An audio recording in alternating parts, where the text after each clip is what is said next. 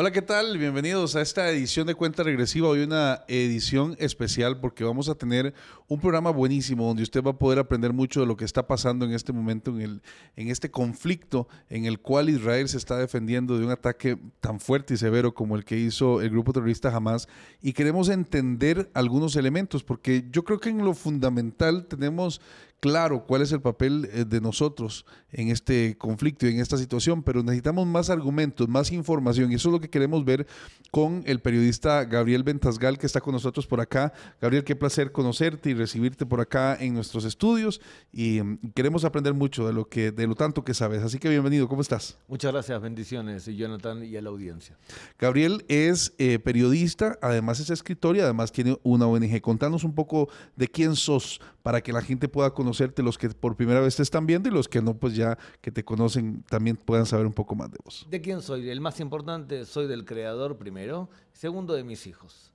¿A qué me dedico? Me dedico a atender puentes eh, con el mundo de habla hispana para que se entienda mejor qué sucede en Israel y además principalmente explicarle a nuestros amigos otros argumentos que pueden utilizar para poder explicar qué ocurre con el pueblo de Israel y a los que odian al pueblo judío, de alguna manera eh, iluminarlos o bien combatirlos con la palabra. Bueno, estamos muy emocionados de lo que va a ser esta, esta edición y quiero invitarlos también a ustedes para que puedan eh, ingresar por medio de nuestras redes sociales, a todas las redes sociales de Mundo Cristiano y también por www.mundocristiano.tv y comparta este podcast que yo sé que a mucha gente le va a interesar muchísimo. ¿Por qué odian algunas personas a Israel? ¿Cómo podríamos explicar esto, Gabriel? Bueno, por varias razones, porque depende de cada persona, eh, motivaciones eh, que no son homogéneas. Hay personas que odian al pueblo de Israel porque se educaron en una cultura netamente antisemita. Hay personas que no se han curado de ese antisemitismo y consideran que durante dos mil años hemos odiado a los judíos y ahora odiamos al país de los judíos. Ese antisemitismo lo puedes ver, por ejemplo, en algunas personas que todavía piensan que los judíos son los que asesinaron a Dios y que los judíos dominan el mundo y otro tipo de acusaciones. Entonces, por un lado tenés a gente que odia al judío por eso, pero también tenés personas que odian al Estado de Israel porque el Estado de Israel representa todos los valores occidentales representa todos los valores que nosotros, desde, por ejemplo, la extrema izquierda, odiamos. Odiamos el progreso, odiamos eh, la familia, odiamos los valores occidentales, e Israel representa todo eso. Entonces tenés fuentes de odio hacia Israel, por ejemplo, en universidades públicas. Y, cuando vemos toda esta cantidad de gente que está odiando a Israel y las diferentes formas en las cuales la gente está reaccionando, eh, contra Israel, podemos tal vez entender la dinámica del debate público. ¿Por qué? Y este es mi criterio y quisiera saber el tuyo, Gabriel. El debate público ha estado tan sesgado contra Israel. Porque principalmente muchos medios de comunicación ofrecen a su población información y esa información es de alguna manera problemática. Primero, la razón fundamental le explican a la población que los conflictos y el conflicto entre palestinos e israelíes es un conflicto por tierras. Y le dicen que Israel le robó una tierra a los palestinos, y entonces el, el, terrorismo es consecuencia de ese robo de tierra. ¿Y cuál es la realidad, Gabriel? Y la realidad es que el conflicto lamentablemente es religioso. Para los israelíes, judíos, el conflicto es por tierra. Se podría solucionar dividiendo la tierra. Para el Islam y el Islam radical, y jamás representa el Islam radical, los judíos y los cristianos no tienen derecho a un Estado propio. Y por lo tanto, no van a aceptar a ningún Estado propio judío en la tierra santa islámica, no importa qué frontera. Lo que pasa es que mucha gente que es laica, y que conduce, por ejemplo, programas de televisión o medios de comunicación, como ellos son laicos, piensan que todos son laicos. Y el radicalismo islámico no lo entienden porque no son personas religiosas. Para poder entender el Medio Oriente tú tienes que ser, entender religión. Y, la religión es completamente ligada al conflicto, porque vos decís ahorita el tema de tierras. Pero digamos que alguien viniera y dijera, vamos a sentarnos a ver cómo podemos resolver este tema. No hay manera de negociar con un Hamas que lo que tiene en su carta fundacional es destruyamos Israel. Y que su meta es terminemos de destruir todo lo que huela y sepa a Israel. Es decir, ahí no hay forma de negociación. ¿Cómo se puede negociar eso, Gabriel? Es que lo que sucede es que justamente como son religiosos, tienes que entender cómo piensa una persona musulmana. Te voy a hacer una pregunta a ti. Eh, dentro del mundo cristiano, tú tienes que imitar todo lo que hizo, por ejemplo, Jesús sobre la tierra. Claro. Y bueno, si tú imitas a todo lo que hizo Jesús sobre la tierra, entonces es probable que tu conducta sea pacífica. Porque salvo algunos enojos que tuvo con la gente de, de, del norte, tal cual, en principio él incluso enseñaba la importancia de darle otra mejilla e incluso la, la eh, que intentar tener una actitud pacífica hacia otras personas. Por ejemplo, lo puedes ver como la alegoría eh, con el buen samaritano. Ahí tienes un ejemplo de una enseñanza de no mires a la persona por su religión o por su creencia, mira su espíritu. Entonces, la enseñanza de Jesús es una enseñanza pacífica, pero un musulmán, y más que nada un musulmán radical, considera que todo lo que hizo Mahoma es perfecto. Todo lo que hizo Mahoma es imitable. Entonces, si todo lo que hizo Mahoma es perfecto, si Mahoma se casó con Aisha, cuando Aisha, su tercera mujer, tenía seis años y tuvieron relación sexual a los ocho años. Para ellos está bien. Está bien. Si Mahoma violó, los soldados de Mahoma violó a los enemigos del Islam, se puede violar a los israelíes como fue lo que ocurrió si Mahoma le cortó la cabeza a mil judíos en el oasis de Keibar en el año 629, se puede degollar a un judío, porque Mahoma lo hizo. Entonces copien el patrón de conducta. Dicho esto, entonces se puede entender cómo se podría llegar a algún tipo de acuerdo. ¿Sabes por qué? Por la historia de Mahoma. Resulta que en el año 628 Mahoma estaba a punto de salir a una guerra con su tribu original, la tribu de Quraysh él llegó con mil soldados a la ciudad de la Meca y enfrente tenían diez mil soldados, o sea que no podía ganar. ¿Qué hizo? Lo que hizo fue firmar un acuerdo de cese de fuego durante casi diez años. Se llama Pacto de Mahoma con la tribu de Quraysh, Utna. Mahoma firma el acuerdo y dice, no te ataco más a Quraysh y a cambio me dejas explicar adentro de la Meca mi doctrina. Primer año Mahoma cumplió el acuerdo, segundo año Mahoma viola el acuerdo y conquista la Meca. Le preguntan a Mahoma, ¿mentiste? Se puede mentir si favorece mi religión. Violaste una tregua, se puede violar la tregua si favorece mi religión. ¿Qué significa esto? ¿Se puede llegar a un acuerdo con los palestinos del Hamas? Sí, si tú eres muy fuerte como lo era la tribu de Quraysh. ¿Jamás puede violar esa tregua? Sí, si le conviene. ¿Cómo haces para no violarla? Tienes que ser todo el tiempo muy fuerte. Por eso ahora que estamos en guerra con el Hamas, Israel tiene que demostrar que es mucho más fuerte que el Hamas y eso va a ser quitándolo del poder y matando, si es posible, a sus líderes. Y en este momento, ¿qué tanto de eso se está logrando, Gabriel? Bastante. Dentro de poco tiempo ya no vas a tener más al Hamas dentro del gobierno de la Franja de Gaza. Queda poco relativamente, lo que pasa es que está haciendo un combate en donde tienes que ir casa por casa, túnel por túnel, tienes que ir a poder buscar, en la medida posible, a los secuestrados que tienen jamás en su poder para liberarlos. O sea que atacas de forma tranquila y por otro lado vas limpiando todo lo que puedas para que el Hamas deje de ser un gobierno en la franja de Gaza. ¿Va a ocurrir? Va a ocurrir. ¿Sabes por qué? Porque el ejército de Israel es mucho más fuerte que el Hamas. Eso lo tengo clarísimo. Pero ¿qué, qué sucede con Medio Oriente, poniéndolo desde el plano periodístico? Que están dejando solo al pueblo palestino, porque en el análisis que se puede ver desde cualquier punto es Israel en Palestina en un conflicto sacando a un grupo terrorista que tiene tomado también Palestina. ¿Por qué los otros países no han tomado la decisión de apoyar eh, de alguna manera a Palestina? Porque están hartos de los palestinos. Tú vas a recibir manifestaciones pro-palestinas en alguna universidad de Costa Rica vas a recibir muchas manifestaciones palestinas en España. Pero los árabes musulmanes sunitas, que deberían apoyar a los palestinos, saben que los palestinos rechazaron todos los acuerdos de paz, saben que son los corruptos, también la autoridad palestina, que gobierna Cisjordania, es muy corrupta, y saben que educan a sus niños al odio. Ellos, Arabia Saudita, Emiratos Árabes, quieren acercarse a Israel porque tienen miedo de Irán y además porque estamos viviendo un periodo histórico post-petrolero. Ellos saben que dentro de 50 años se quedan sin dinero y por lo tanto tienen que acercarse a un país que le puede dar tecnología. Por lo tanto, la lógica es, ¿qué prefieren? ¿Acercarse a Israel o acercarse a los palestinos? Sí, hablan un poco a favor de los palestinos. Lo que es raro es que todo el Medio Oriente no puede soportar a los palestinos y sin embargo hay gente que le apoya a los palestinos en el mundo. ¿Por qué? Bueno, porque hay personas que piensan que el conflicto es por tierras, que es una imagen bastante primitiva, y por otro lado porque hay gente que es antisemita. Entonces vamos a apoyar a los que odian a los judíos. yendo al tema de lo que hace poco dijo la Corte Internacional de Justicia, em, estamos llanamente o cercanamente a la posibilidad de un genocidio en este conflicto, como lo ha querido decir, porque fue tácito. O sea, no tengo cómo comprobarlo, pero por si acaso quiero decirlo.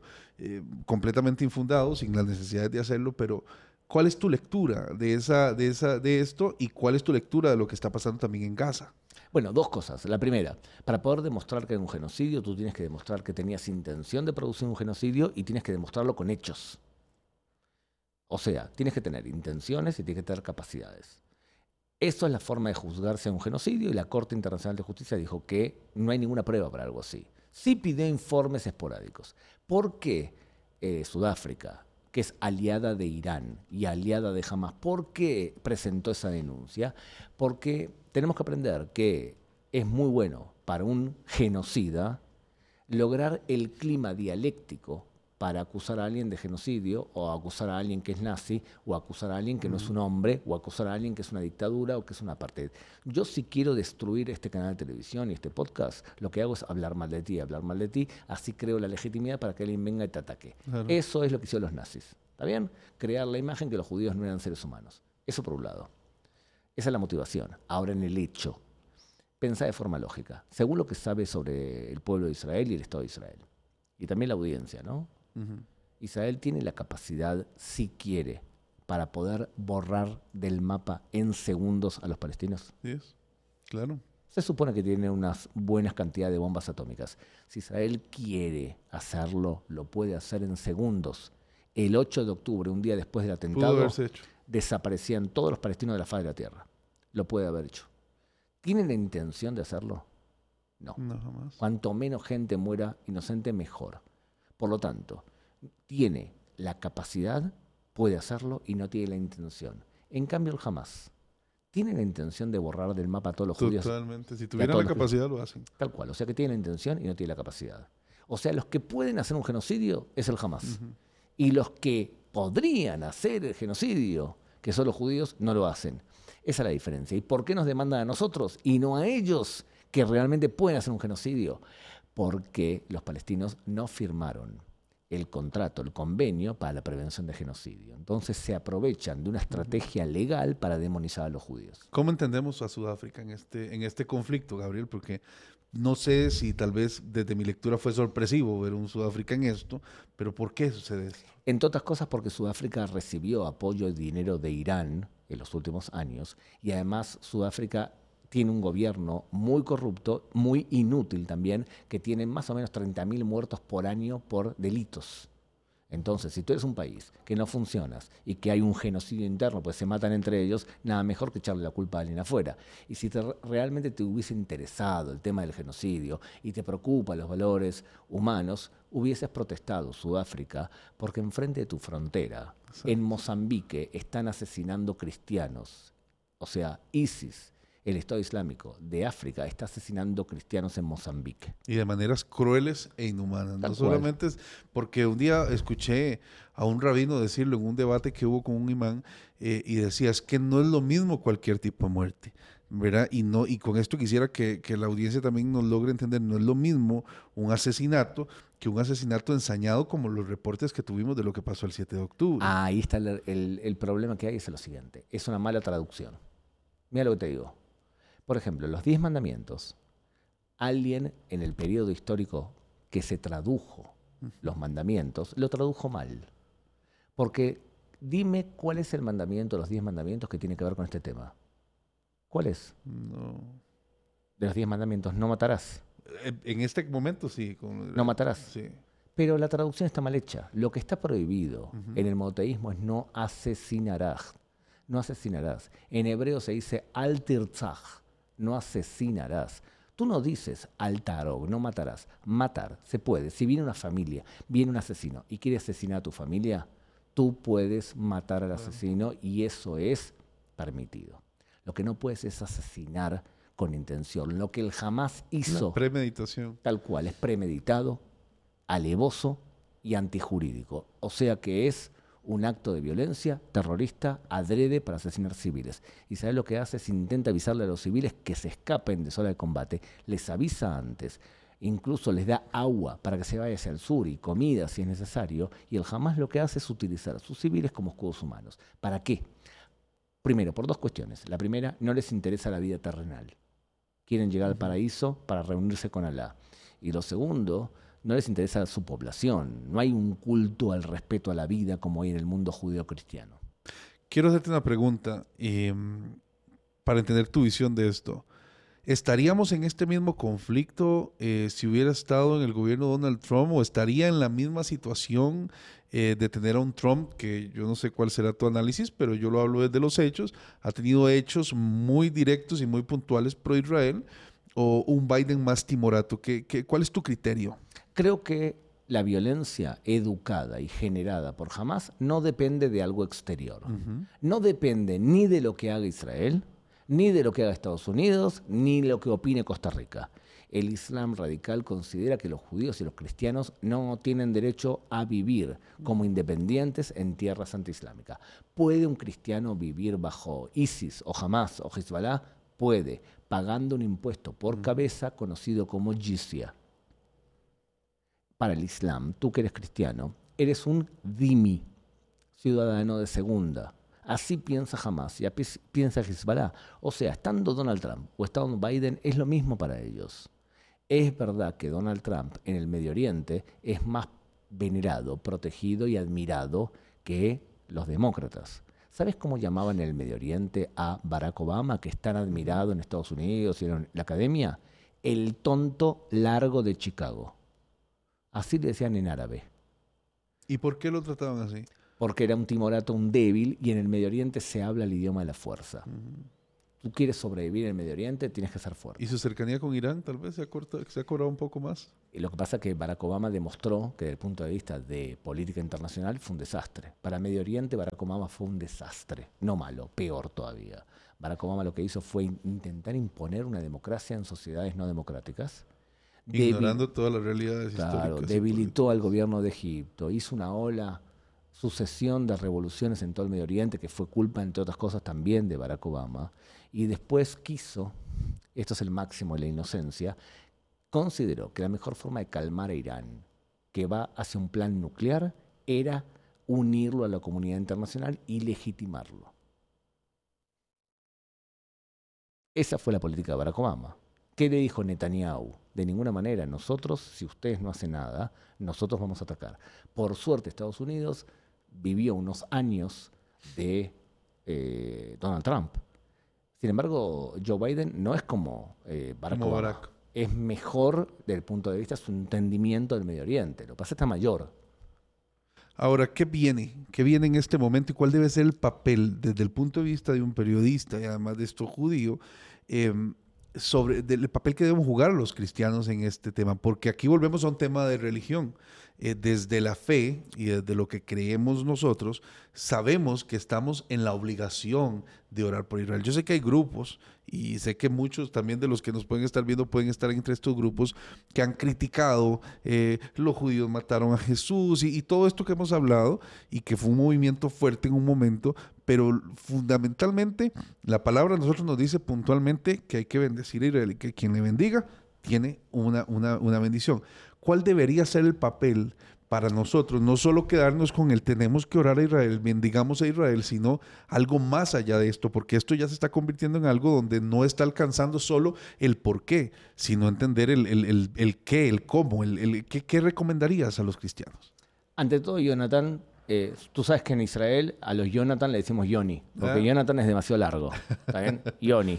Dale. El hermano de Netanyahu, del primer ministro, era Yoni Netanyahu. No, claro. me llamo Yoni. Yoni. Me gusta. Yoni. Me gusta, me gusta. Entonces, dos cosas. La primera, una persona que es antisemita, la base teológica que justifica su antisemitismo son dos. La primera, teoría del reemplazo los judíos tenían un pacto con Dios, pero fue reemplazado por la nueva verdad, el Nuevo Testamento, y para demostrar que la verdad nueva es superior a la anterior, hay que eliminar la anterior. Teoría del reemplazo. Terrible. Segunda teoría, los judíos asesinaron a Dios, acusación de deicidio, y tú puedes ver esa acusación en la nefasta película de Mel Gibson, La Pasión.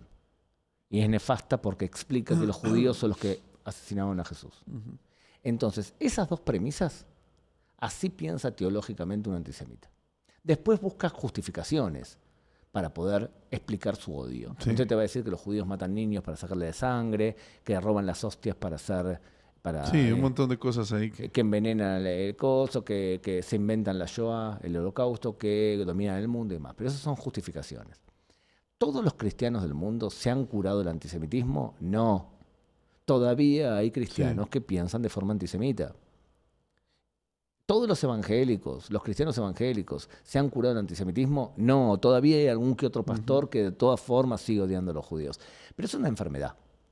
Entonces, esa enfermedad lo que vemos hoy es que la mayoría de los cristianos del mundo no son antisemitas, no son enfermos. De ninguna manera, al contrario, los mejores amigos del pueblo de Israel son los cristianos. Sin duda. Sin duda, los mejores. ¿Por qué? Porque tú no puedes amar a Jesús si no amas a la familia de Jesús. Es simple. No se puede. Y el que bendice a un judío será bendecido, Génesis 12, versículo 3. O sea que sabemos que se debe amar a los judíos. Ahora bien, el problema que hay es que tú lees la palabra. Entonces tú puedes explicarle a una persona cristiana que cree en la palabra los conceptos, porque hablan en el mismo idioma. Pero ¿cómo haces con una persona que no lee la palabra y que es laica y todo lo que tú le dices es japonés? Muy bien, yo creo que un buen cristiano tiene que tener argumentos terrenales también para poder defender Israel.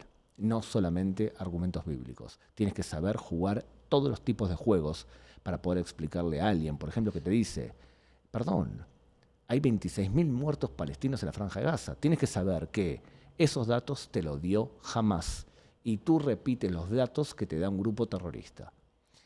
Históricamente, en las últimas guerras, lo que ha habido es un muerto civil con un muerto militar. O sea, cada muerto civil hay un muerto militar. Por lo tanto, aproximadamente hoy tenemos 18.000 muertos en la franja de Gaza, la mitad de ellos son militares. Esos son los datos fácticos. Tú quieres repetir lo que dice el Hamas, es problema tuyo. Tú citas a terroristas. Yo intento no citar a terroristas. Este tipo de argumento que acabo de decir ahora, tenés que conocerlo, básicamente porque lamentablemente no todos saben la palabra de Dios. No, y además en todo este conflicto necesitamos mucha más información que lo que estamos analizando. Yo quiero invitar a la gente a que por favor comparta este, este podcast porque estamos eh, tratando de dilucidar y entender mucho de lo que está sucediendo eh, y de lo que podemos nosotros aportar. Realmente este conflicto yo creo que se está ganando em, en, campo y creo que las condiciones de Israel están preparadas para poder ganarlo de manera fuerte. Hay gente que habla de que esto es el inicio de una tercera guerra mundial. Hoy con la evidencia yo no me atrevo a afirmar esto, por eso cito a alguna gente, pero quisiera escuchar a Gabriel desde este punto. Yo sé que no tenemos elementos del hoy para entenderlo, pero ¿qué crees? Eh, ¿Qué, cuál es tu presunción sobre lo que está sucediendo? Porque al final va a ser una presunción. A nivel puntual, lo que ocurre es que Israel combate contra Irán y en vez de combatir contra Irán, combate contra los aliados de Irán. Combate contra Hamas, combate contra Hezbollah y eso sí va a ocurrir. ¿Va a explotar a un nivel de guerra mundial? Lo dudo, porque aquí la guerra que hay real, silenciosa, es entre dos, Estados Unidos y China. ¿Está bien? Esa es la guerra grande. Y Rusia como elemento secundario. Eso sería una guerra mundial. Pero esto que estamos viendo ahora es parte, creo yo, de un fenómeno más amplio. Y el fenómeno más amplio es que nos estamos alineando ante un momento de definición moral lo que habitualmente llamamos el Armagedón. Un momento en una guerra en donde están los aliados y los buenos juntos de un lado y los malos de otro. ¿Quiénes son los buenos? Las personas que tienen valores morales, las democracias, la cultura occidental, eh, la gente que produce, la gente que tiene valores morales. ¿Y quiénes son los malos? El radicalismo islámico y también, por ejemplo, la extrema izquierda que quiere destruir el sistema que estamos viviendo. Ese que viene, un Petro en Colombia que quiere destruir el país, un Maduro en Venezuela que ha destruido el país, esas personas son socios del eje del mal, son los narcos que trafican con Hezbollah juntos. Esos son el eje del mal, entonces nos estamos alineando. En ese alineamiento va a ser mejor que te lleves bien conmigo, porque la batalla final va a ser en Meguido. Y yo como que soy guía de turismo te puedo llevar a que Meguido ahí, vamos a pelear juntos. Esto me parece a mí importantísimo, esto eh, que está sucediendo. Eh, mi compañero Kevin Valverde me hace una pregunta y es, ¿qué va a hacer Israel en Gaza? Es decir, ¿qué va a pasar después de esto? ¿Qué, qué, sucede después? Porque sabemos que el conflicto se puede eh, ganar, o, la situación, pero ahora es, ¿qué va a pasar post? Lo más probable que ocurra es que la franja de Gaza sea conquistada militarmente por Israel. Israel lo que haga es colocar, junto con los palestinos de Gaza, un gobierno que no sea del Hamas, pero que sea civil palestino. Israel se retire de ahí y cada vez que el Hamas levante un poquito la cabeza, entre, le pegue un palo en la cabeza y salga. ¿Irán permitirá que eso suceda? Irán va a ser mejor que se quede en su lugar porque Irán no es una amenaza para Israel. La capacidad bélica de Israel es muy superior a la de Irán e Irán lo sabe el hecho que nos atacaron por sorpresa y nos hicieron mucho daño no significa que Israel no sea una potencia militar. Gabriel, también hay algunas posiciones que he leído en estos días eh, que dicen que los judíos estaban seguros de que eso no podía pasar, lo que pasó el 7, porque fue, con una, fue una escalada de violencia, pero una escalada de muy bajo nivel comparado con lo que en otros momentos Israel recibe permanentemente.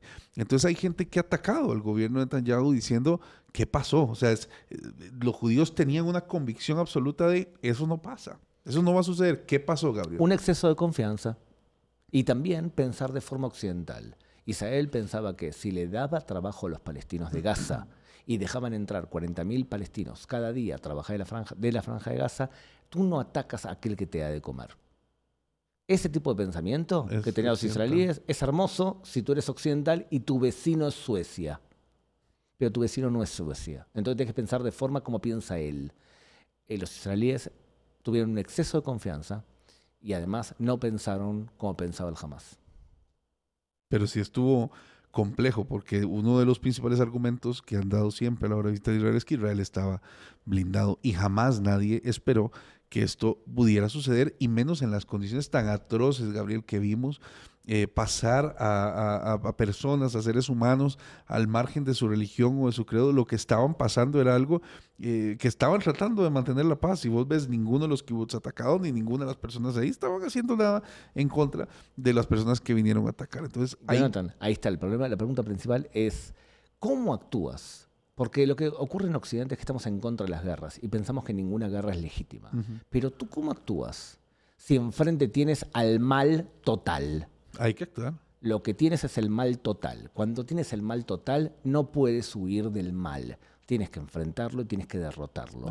Ahora, sería mucho mejor que países occidentales o países morales o sociedades morales o el vecino de la esquina que tiene valores morales te apoye pero si no nos apoyan vamos a ganar igual, porque a diferencia de otras épocas, el judío moderno no quiere dejarse asesinar. Ya está. Nos asesinaron en las cruzadas. Yo creo que ya ha ido mucho. En la Inquisición. En el Holocausto, señores, mírenme, yo no voy a dejar asesinarme. Si para dejar asesinarme, eh, si me dejo asesinar, usted va a poner un buen portal en su diario diciendo pobre los judíos. Pero si yo me defiendo, usted va a decir exceso de violencia. Prefiero que usted piense que yo estoy utilizando excesiva violencia y no que usted ponga un titular felicitando y recordando que me acaban de asesinar las imágenes fueron atroces, a ver a judíos caminando y ser ejecutados, eh, imágenes que han sido clasificadas por los servicios de inteligencia y nos han permitido a algunos colegas poder observarlas. Es, Gabriel, es espeluznante ver lo que jamás es posible hacer cómo es posible hacerlo y es doloroso haber podido encontrar esta, esta situación. Y es lo que te decía, doloroso que gente que no estaba haciendo nada al lado de la franja eh, y judíos que estaban ahí tranquilos, sacando adelante y desarrollando lo que hacían, tuvieran que vivir esta atrocidad. Quisiera un mensaje final de tu parte eh, sobre este tema, sobre lo que hemos hablado, pero sobre lo que viene, qué debemos hacer nosotros para pasarnos solo, porque no podemos combatirlo, no podemos ir a apoyar de esa manera, pero sí podemos hacer mucho en la guerra mediática que se está haciendo. Recomendaciones puntuales de un periodista para esta lucha mediática digital que estamos viviendo en este momento. Simplemente tener una mentalidad de construcción construir una mejor sociedad, construirte intelectualmente, construir tu motivación para defender tus valores, construir. Porque el jamás y el radicalismo islámico y también la extrema izquierda se especializan en destruir y nosotros en construir. Si tú construyes, vas a ganar. Coincido con vos este, esto que nos decís. Gabriel Ventasgal, así se escribe, exactamente lo pueden conseguir en Instagram y también estás en otras redes sociales. En Yo te sigo en Instagram, en todos lados. pero en cualquier otra red social como En Gabriel Ventasgal. Gabriel está constantemente mostrando eh, mucha información al respecto de esto y creo que tus tus atestados y tus frutos hablan de que lo que podemos recibir ahí es información fidedigna. Así que si ustedes están interesados en saber información puntual de lo que está pasando en Israel y también criterios que te ayuden a tomar una decisión eh, o, formar una opinión, más que una decisión, formar una opinión, pueden verlo ahí con Gabriel Ventasgal, que hoy nos acompañó acá en el podcast de Cuenta Regresiva. Un placer conocerte, Gabriel, y me encanta todo lo que estás haciendo. Que Dios te ayude a seguir eh, difundiendo lo que está sucediendo en este momento. Muchas gracias, Johnny. Bendiciones a ti, a tu familia y a la audiencia. Muchísimas gracias. Así que recuerden, hasta aquí llegamos con cuenta regresiva. Compartan este podcast y nos vemos, si Dios lo permite, en ocho días.